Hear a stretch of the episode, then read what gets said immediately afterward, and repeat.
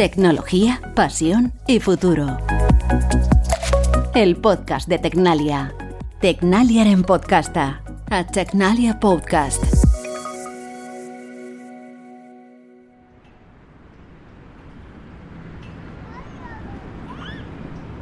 El mundo que conocemos, la realidad macroscópica en la que nos movemos, tiene unas particularidades físicas.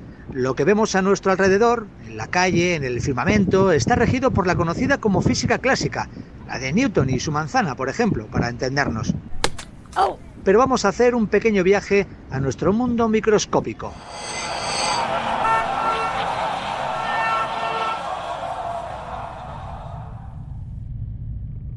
Aquí, las leyes de la física que rigen el comportamiento de los elementos microscópicos son otras. Las partículas atómicas y subatómicas, como los protones o electrones, se comportan de forma extraña e ilógica, casi fantástica. Aquí gobiernan los preceptos de la rama de la física conocida como mecánica cuántica.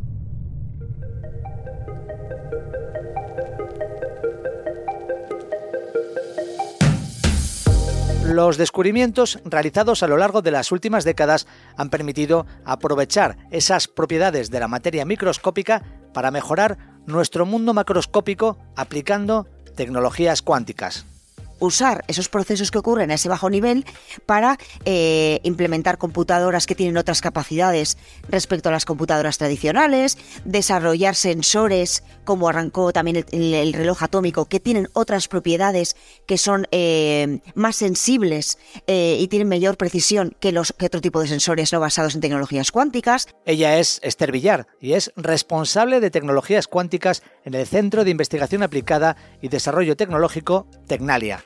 Es una de las personas que trabaja en el desarrollo de esta nueva era cuántica, que está llamada a revolucionar la tecnología. La idea es llevar a cabo procesos como los que se llevan hoy en día, pero de una manera mucho más rápida, mucho más eficiente, asegurando además que, los resultados van a ser mejores y luego también pues poder atajar problemas mucho más grandes. Y él es Eneko Saba, investigador en el área Next de Tecnalia tanto Eneco como Esther nos van a hablar de las tecnologías cuánticas y de todos los cambios que nos traen.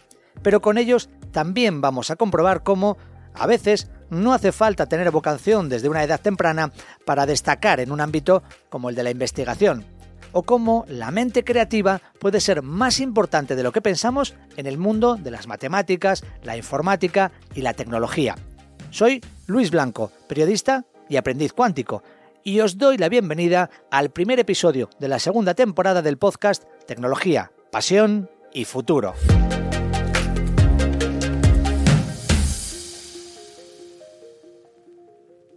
Esther Villar, responsable de tecnologías cuánticas en Tecnalia. ¿Qué tal? ¿Cómo estás? Muy bien, muy bien, Luis. De Eneco Saba, investigador en el área Next de Tecnalia. Hola, Eneco, ¿cómo estás? Hola, encantado de estar aquí. Muy bien acompañado y muchas gracias por, invitarnos. Eh, yo os quiero preguntar, podéis responder de cualquiera de los dos o los dos, ¿vale? Mm, de forma breve y sencilla, ¿qué son las tecnologías cuánticas? Antes de empezar a hablar de ellas. Eh, a ver, eh, son todas las tecnologías que se construyen sobre fenómenos de la que, ocurren a nivel cuántico, ¿vale? Desde la física cuántica. Entonces, en realidad, el concepto cuántico existe porque existe la naturaleza, quiere decir, no se inventa el hombre. Eh, hace 50 años llegó la energía nuclear, o sea, se, trabaja con eh, procesos que ocurren a, esa, a esos niveles, a esos bajos niveles de subatómicos.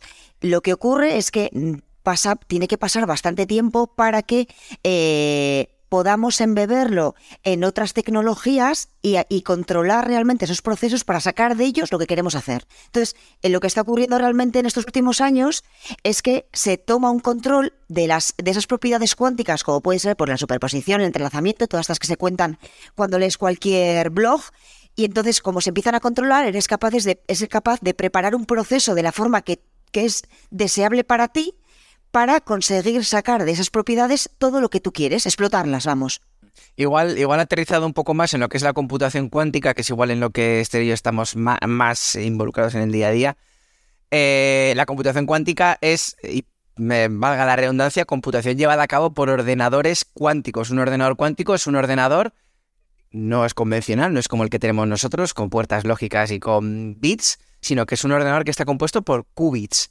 Un qubit es un bit que puede obtener el valor 1 y 0 eh, a la vez. Lo que pasa es que tú no puedes, es como el gato de Schrödinger, tú no puedes saber cuál es el, el valor de ese bit hasta que lo observas, pero una vez lo observas ya colapsa y ese qubit ya pues tiene el valor final, que puede ser o 1 o 0, luego ya no puede volver a su, a su estado cuántico. Entonces, bueno, los ordenadores cuánticos están basados en, qubits, hay diferentes paradigmas, está el basado en puertas cuánticas y, el basado en el recocido eh, cuántico. Y bueno, a día de hoy son ordenadores pequeñitos, estamos trabajando con ellos, intentando ver pues cuál es su aplicación en los conceptos, pues sobre todo, eh, sobre todo en, en, lo que estamos ahora, es tema de inteligencia artificial, tema de machine learning, aprendizaje automático y optimización. ¿En qué crees que puede ayudar a la sociedad? Porque en el fondo estamos hablando de que todo esto va a venir bien para la sociedad, ¿no? El desarrollo de las tecnologías cuánticas. ¿Cómo puede contribuir a que, a que las cosas mejoren? Y también quizás, no sé, en Eco, si, pues eso, aterrizándolo un poco para que la gente que nos escuche y quizás pues eh, no entienda muy bien, ¿no? Cómo eh, funciona eh, la, la cuántica, pues vea que en su día a día también se están haciendo progresos que tienen que ver con las tecnologías cuánticas. A ver, en tema de la computación cuántica, luego igual Esther eh, ahonda un poco más en los otros campos, eh, yo creo que la idea es el poder eh, hacer los mismos procesos que se hacen a día de hoy, hacerlos de una manera más rápida y luego también poder atajar problemas mucho más grandes. O sea, es decir, por ejemplo, el, desencriptar contraseñas, por ejemplo, ¿no? El hecho de que sea más rápido explorar un espacio de soluciones, que sea más rápido recorrer un, gran número de números, por ejemplo. Si lo haces de una manera mucho más rápida, puedes llegar a resolver problemas de una, con una eficiencia eh, mucho mayor.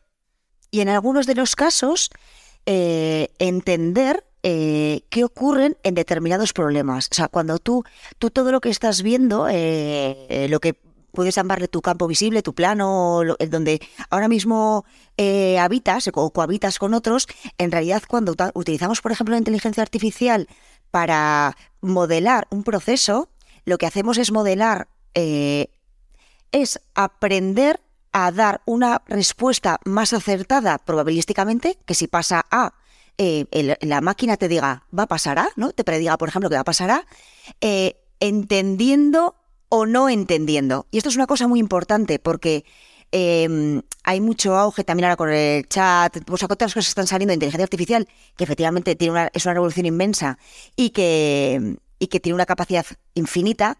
Pero lo que es cierto es que eh, en algunos eh, es importante distinguir que no todo lo que se modela se comprende. De hecho, hay un filósofo que sí que dice que estamos eh, muy mm, bastante lejos de entender aprendemos pero no entendemos. Entonces lo que ocurre es que para algunos procesos que realmente ocurren en, esas, eh, en esos niveles tan bajitos, en sistemas que en realidad lo estás modelando de forma cerrada, sin interacciones, no en tu gran mundo en el que todo es una aglutinación de un montón de procesos eh, químicos, físicos, también atómicos, cuando, cuando tú eh, es como la ley de los grandes números. Al final dices, cuando ves algo en, en en un espacio muy amplio o, una repetición muy amplia, al final tiene una tendencia. Entonces tú para ti es mucho más fácil aprender una tendencia que entender realmente lo que ocurre si tuviera que detectar algo en una escala muy pequeñita.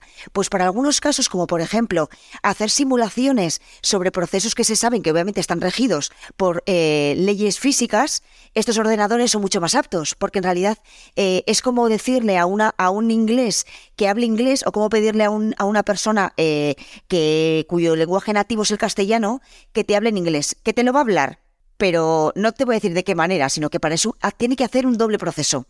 Traduzco y luego lo paso. Pues para estos ordenadores, esa, esa parte de traducir se la pueden comer, porque en realidad viven en la misma naturaleza. No sé si podemos ir un poquito más allá y nos podéis contar, no sé, algún eh, cambio que pueda darse gracias a la computación cuántica, no, no sé, o, a usar las tecnologías cuánticas, no sé, yo que sé, por ejemplo, el ámbito de, la salud, no sé si estas simulaciones que dices tú, que al final serán eh, mucho más eficientes en algo que tenga que ver con, no sé, con una vacuna o con, o con eh, algo, diagnósticos eh, de enfermedades, ¿nos puede ayudar, por ejemplo, en ese campo?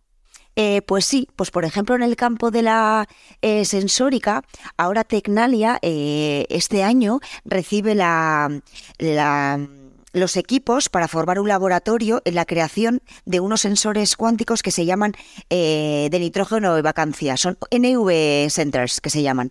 Y estos pequeños diamantitos, que son pequeños diamantitos, eh, tienen una sensibilidad muchísimo más grande que cualquier otro tipo de sensor que no sea cuántico. Entonces, esto te permite, por ejemplo, hacer imágenes de resonancia magnética mucho más finas, mucho más precisas. O incluso hay estudios para la detección del coronavirus sin tener que hacer, eh, me sale la palabra incubar, pero no es el... Eh, cultivo. Cultivo, eso es, efectivamente. Estamos como para el pasapalabra, ¿eh? Y eso, efectivamente. Entonces, en la parte de la sensórica, que probablemente sea la tecnología cuántica que más pronto vaya a llegar y más madura esté, eh, Va, a revolucionar muchísimos campos. Todos aquellos que necesiten, yo que sé, la navegación eh, satelital, eh, que ya usa relojes, por ejemplo, atómicos, eh, em, lo que hemos dicho de la medicina, con los, los centros de NV. Y ahora es verdad que estamos muy ilusionados porque Tecnalia empezará a generar un ecosistema.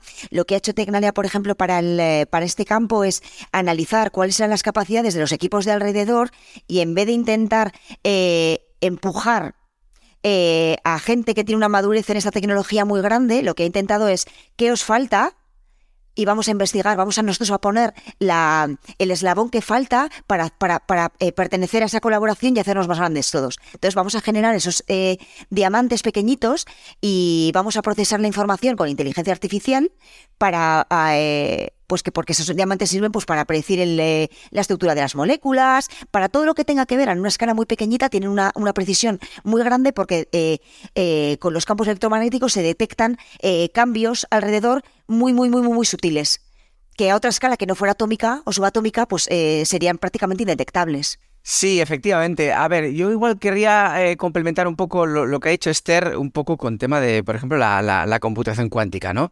Eh, hay que tener en cuenta que los ordenadores actualmente que se usan en la computación cuántica están, bueno, eh, poquito a poco están desarrollándose y a día de hoy sí que es cierto que no, no, no, no, llegan a alcanzar la capacidad de resolución que puede alcanzar un ordenador clásico. ¿Cuál es el problema? Que sabemos que los ordenadores cuánticos los podemos emplear para, para resolver problemas de optimización o de machine learning que, que, que resolvemos con nuestros ordenadores clásicos. Entonces, claro, el atractivo del campo lo que ha hecho es que todo el mundo eh, se haya empujado a decir, vale, pues voy a utilizar un ordenador cuántico para resolver este problema y un ordenador cuántico para resolver este otro. ¿Qué es lo que pasa? Que, claro, nos estamos dando cuenta que, oye, igual es demasiado pronto para esto, ¿vale? Para, para coger un problema completo y resolverlo con computación cuántica. Estamos poco a poco entendiendo, intentando entender cuál es el rol de la computación cuántica dentro de esta resolución de problemas. De ahí, por ejemplo, eh, nace el concepto de los enfoques híbridos. Es decir, yo tengo un algoritmo eh, que es clásico realmente, un algoritmo que puede servir para planificar una ruta. Voy a ver qué parte de este algoritmo, dentro de todo el pipeline de resolución, dentro de este algoritmo, oye, pues qué parte puede ser mejorada por un ordenador cuántico. Entonces es como que hay, hay dos ramas, ¿no? Em, está el, resolver un problema con un ordenador cuántico de, por sí o ayudar a un, a un solver clásico, a un algoritmo clásico, eh, mediante algún tipo de mecanismo cuántico. Eh, y bueno, poco a poco se están haciendo muchos avances. En el campo de la banca, por ejemplo, están encontrando bastantes avances que está, está digamos, cumpliendo las expectativas de, grandes actores dentro del sector. Y, bueno, nosotros, por ejemplo, en, aquí en Tecnalia, pues estamos trabajando con diferentes proyectos en los que estamos haciendo, pues precisamente, resolver problemas de optimización de, cartera de valores. También tenemos proyectos e industriales en los que tenemos que hacer es em, algún eh, algoritmo cuántico para resolver el problema de meter paquetes dentro de cajas o como el mítico de meter paquetes dentro de un contenedor portuario, por ejemplo. O también tenemos problemas, eh, proyectos para eh, que tienen que ver con logística, por ejemplo, planificación de rutas, por ejemplo, pues planificar rutas mediante algoritmos que, que se ejecuten en una plataforma cuántica. Y bueno, respecto a proyectos, pues a ver, yo creo que igual los dos más sonados eh, a día de hoy puede ser uno que se llama Quantec, que, es un el Cartec, que fue el primero de, digamos, del gobierno vasco, de financiado por el gobierno vasco en, en Cuántica, que de hecho fue también que incluso despertó la atención del gobierno central y ha, complementado el gobierno central con los fondos Next, creo, ha complementado el presupuesto, ¿no? el, el, dinero, digamos, del proyecto. O sea que ha despertado el interés incluso del Estado. Y luego también estamos en otro proyecto que es Cuco, que de hecho acaba de, hace muy poquito, ha recibido el premio, ha recibido un premio dentro de los de una entrega de premios que hace el diario El Español, que se llama The Machine Innovation Awards, y Cuco ha recibido un premio como, como por, precisamente por su componente innovador. Y en este proyecto estamos muchos actores, estamos pues por ejemplo, estamos nosotros, está Repsol, está Matec también de, por aquí, eh, no sé, está BBVA creo que también está. Está BBVA. Eh, sí, o sea, GMV. Está, está GMV. Hay realmente empresas muy importantes, entre ellas nosotros, evidentemente. Vamos a detenernos un poco en la charla para saber de dónde vienen Esther y Eneco, cómo ha sido su vida hasta llegar a donde están y a convertirse en dos expertos de prestigio en el campo de las tecnologías cuánticas. Para conocer un poco más a Esther, tenemos que retroceder a sus años de infancia, en los que le apasionaba todo aquello que le daba miedo. Una niña muy muy curiosa, entonces es verdad que era que, me gustaba aprender muchísimas cosas lo que, lo que era cuando era muy pequeña era muy miedosa. Entonces me crié viendo eh, Expediente X, Historias de la cripta. En aquella época se daban por las mañanas muchos programas de televisión de, de carácter musical y ponían un de videoclips. Entonces yo me crié con un pavor absoluto al videoclip del Lullaby de, de The Cure y como crecí con tanto pavor a tantas cosas, a las imágenes de Laura Palmer, de Twin Peaks, pues desarrollé muchísimo gusto por el tema del, terror, que eso sí que ha ido marcando muchas eh, facetas de mi vida y muchos vínculos emocionales con mi familia. Esther era una niña soñadora y creativa, que no tenía nada claro qué quería ser de mayor. Yo era una niña que le gustaba el folclore de pequeña, no sé decirte. O sea, era súper artista, bailaba, cantaba, eh, me gustaba escribir, eh, o sea, me gustaba el mundo artístico. Entonces, bueno, pues mi profesora me dijo que, que creía que, que, que, que mi creatividad, que también es un poco estereotipo, porque la ingeniería se basa también en creatividad, eh, mi creatividad está, debería ser más enfocada en el mundo de las letras. Y entonces estudié letras hasta que me fui a la universidad. Incluso en el momento de decidir qué carrera estudiar, Esther dio muestras de sus gustos eclécticos. Pues la verdad es que la única cosa en la que sentí que realmente tenía más interés eh, fue piloto de aviación. O sea, eso siempre me gustó. Me sigue gustando a día de hoy. Por eso si volviesen a hacer quizás lo haría. Lo miré concienciadamente, fue lo único, lo que realmente miré pero cuando tuve que elegir para la universidad elegí, mi primer foco era políticas. De repente conocí a una persona que se puso a hacer informática y, y ¿por qué no? Acabó siendo ingeniera informática y después de una beca doctoral en Tecnalia se incorporó al centro. Acabo de estudiar la carrera, vuelvo a estar en el mismo punto y entonces decido que quizás un centro de investigación es el lugar más adecuado para una mente que le gustaría absorber hasta el último átomo de cualquier tipo de conocimiento. Decidí que un centro de investigación era un buen lugar para mí, para una persona que tiene una vocación demasiado amplia.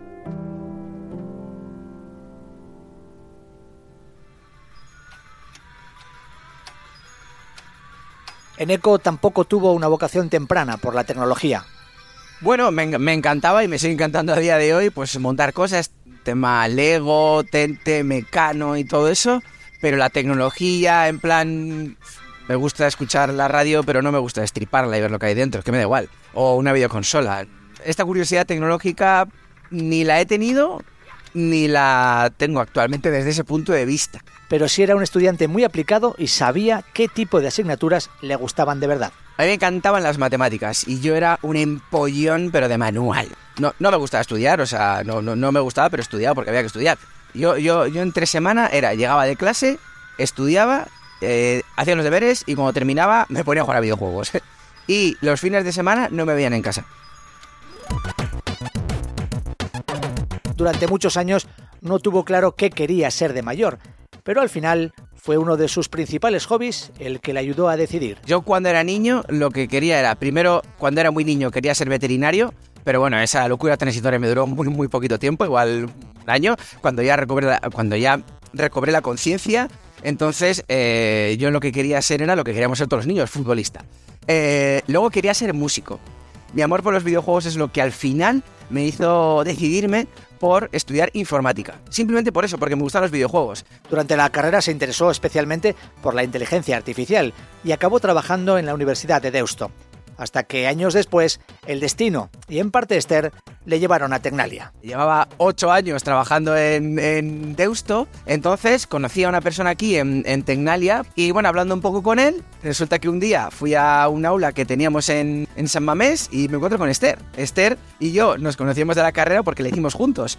Y resulta que Esther me dijo, bueno, ¿qué tal? En Deusto tal. Y yo le dije, jo, pues la verdad que ando un poco frustrado porque estoy contento, muy contento, pero estoy muy frustrado porque necesito estabilidad, que me encontré indefinido y, en Deusto no lo tengo. Y bueno, y el chico este, Javier del Ser, me dijo, ¿cómo, cómo? ¿Que, ¿Que no tienes un contrato indefinido? Pues espérate, porque aquí igual podemos hacer algo. cuántas personas eh, trabajáis en tecnologías cuánticas, formáis parte del equipo, aunque bueno, luego me vais a contar también que hay en realidad todo eh, todos los equipos de Tecnalia ¿no? trabajan de alguna manera, ¿no? O, os apoyáis en otros equipos de Tecnalia para ello. Pero ¿cuántas personas trabajan y qué perfiles tienen? Cuéntame, Esther. Pues creo que actualmente hay unas 14. Y entonces, bueno, hay, hay físicos, hay eh, informáticos también, gente que viene del equipo de inteligencia artificial, como el caso de Neko, el mío. Eh, hay ¿Qué más perfiles hay ahora mismo? Matemáticos. Matemáticos, sí. Matemáticos, y creo que esos son los principales.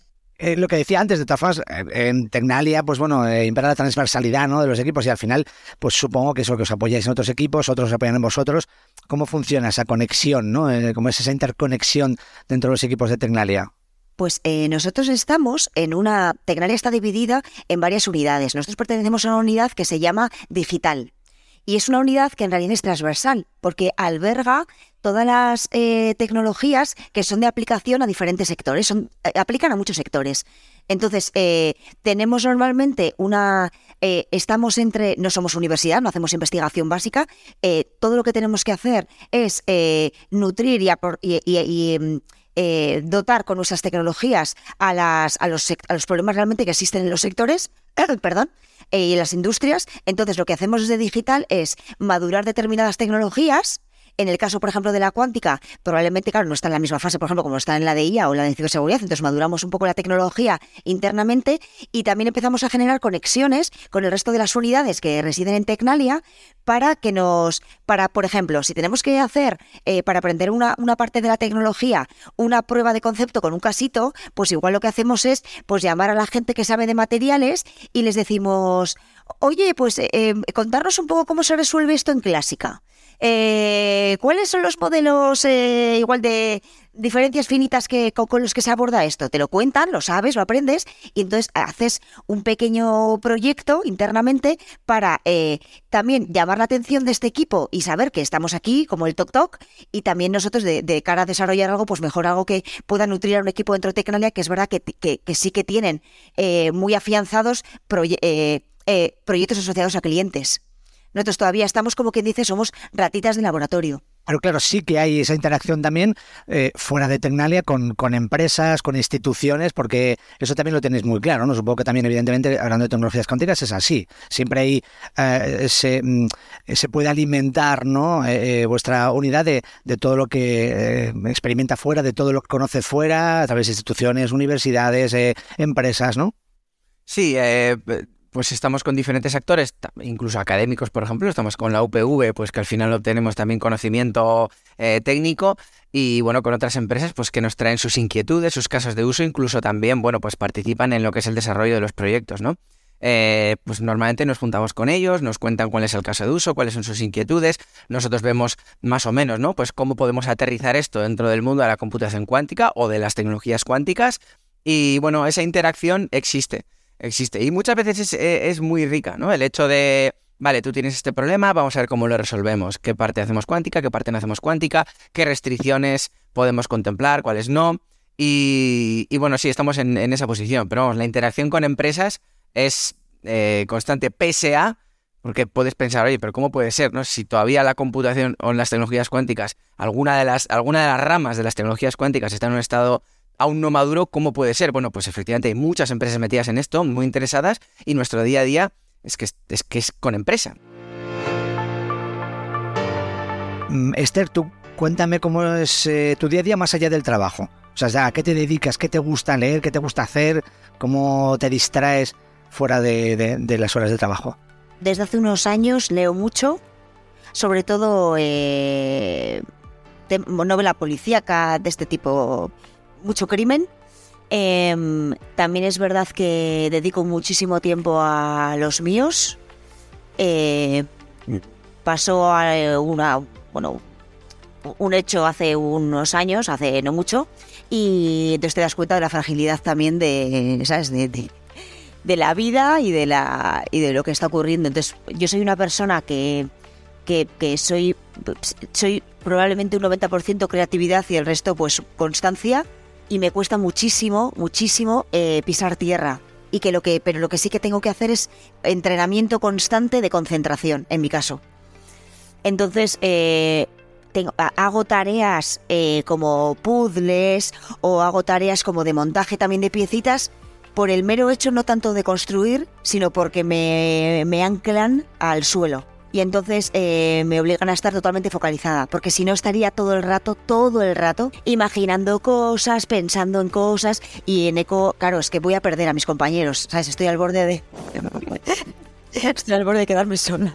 Oye, solo una última pregunta a ti y que tiene que ver con eh, pues el terror, ¿no? Que tanto te gusta en cuanto a películas, literatura y demás. ¿Cuál es la, película o la obra de terror que, más te gusta, que más te apasiona? ¿Y por qué? Es Drácula de Bram Stoker. Para mí película de culto es, eh, es que me, encanta, pero me encanta porque la primera vez que vi imágenes me pasó exactamente igual que con Lullaby y, y me produjo terror.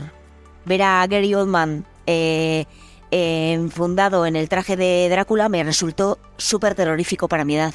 Y entonces yo creo que vivo enganchada, como soy una persona pasional, vivo enganchada a lo que me produce eh, adrenalina, como puede ser la velocidad, por eso yo creo que me gustaba lo del pilotaje, o me encanta todo aquello que me produce eh, desasosiego de una forma no enferma, quiero decir. Y entonces me quedé enganchada al concepto de no muerte y el mundo vampírico me, me, pareció adorable. Bueno, no es adorable realmente, pero, pero la película de Stoker es, es adorable. Eh, y en tu caso, en Eco, bueno, pues eso, eh, antes me has hablado de que, de que te gusta también mucho leer, eh, cosas, pero alguna otra cosa que hagas en, en tu día a día y que, que haga que no, que no que olvides ¿no? el trabajo, pero sí que te distraigas un poco, que a veces siempre viene bien, ¿no? Airearse un poco de las horas de trabajo. A ver, mi, mi, ocio o, mi vida fuera de Tecnalia también es como una especie de Tetris en la que tengo que... que yo tengo demasiados hobbies que tengo que compartimentar con estar con mi familia y con mis amigos, evidentemente. Como ya te he dicho antes, yo soy una persona que me involucro muchísimo con mis hobbies y muchas veces si yo quiero ser, eh, si me gusta la música, quiero ser músico, si me gusta el fútbol, quiero ser futbolista. Entonces, una manera que he encontrado para unar tres de mis grandes hobbies, que es la historia, los videojuegos y los podcasts, es precisamente eso que ocupa mi gran mayoría de tiempo libre, que es precisamente que llevo dos años y medio con un podcast sobre historia de videojuegos. Y, luego, además de eso, pues, eh, pues escuchar podcast, ver fútbol, jugar a videojuegos y estar con mi mujer y con mi hijo. Y básicamente mi tiempo libre parece que, que, he dicho poco, pero, pero es eso. Yo quiero solamente decir una cosa, que, que, que ECO es eh, premio BRTA de 2022. Lo dice me dice, es verdad, se lo tengo que recordar yo. Es verdad. Eh, le dieron un premio, un reconocimiento a, su carrera de investigación. Quiero decirlo porque yo personalmente estoy súper orgullosa, es un investigador increíble. Muchas gracias. Y el año pasado también me premiaron como mejor podcaster en la esfera podgaming. Eso también. joder, muchas gracias, Esther. Sabe que hay, buena sintonía y mucho compañerismo y eso se, entiendo que se traslada después al trabajo en el, en el día a día. Así que de verdad os doy la enhorabuena por ello. Gracias, Eneco, por, por este rato. Muchas gracias a ti por habernos invitado y gracias a Esther por esas palabras que he dicho. De verdad, sabes que te quiero mogollón. Ay. Esther, gracias por, por participar en el podcast. Gracias, Luis. Y antes de despedir, un último mensaje para nuestra audiencia. Si queréis conocer más sobre las últimas innovaciones de Tecnalia, podéis hacerlo en tecnalia.com. Y os recuerdo que el próximo episodio de este podcast estará disponible dentro de dos semanas.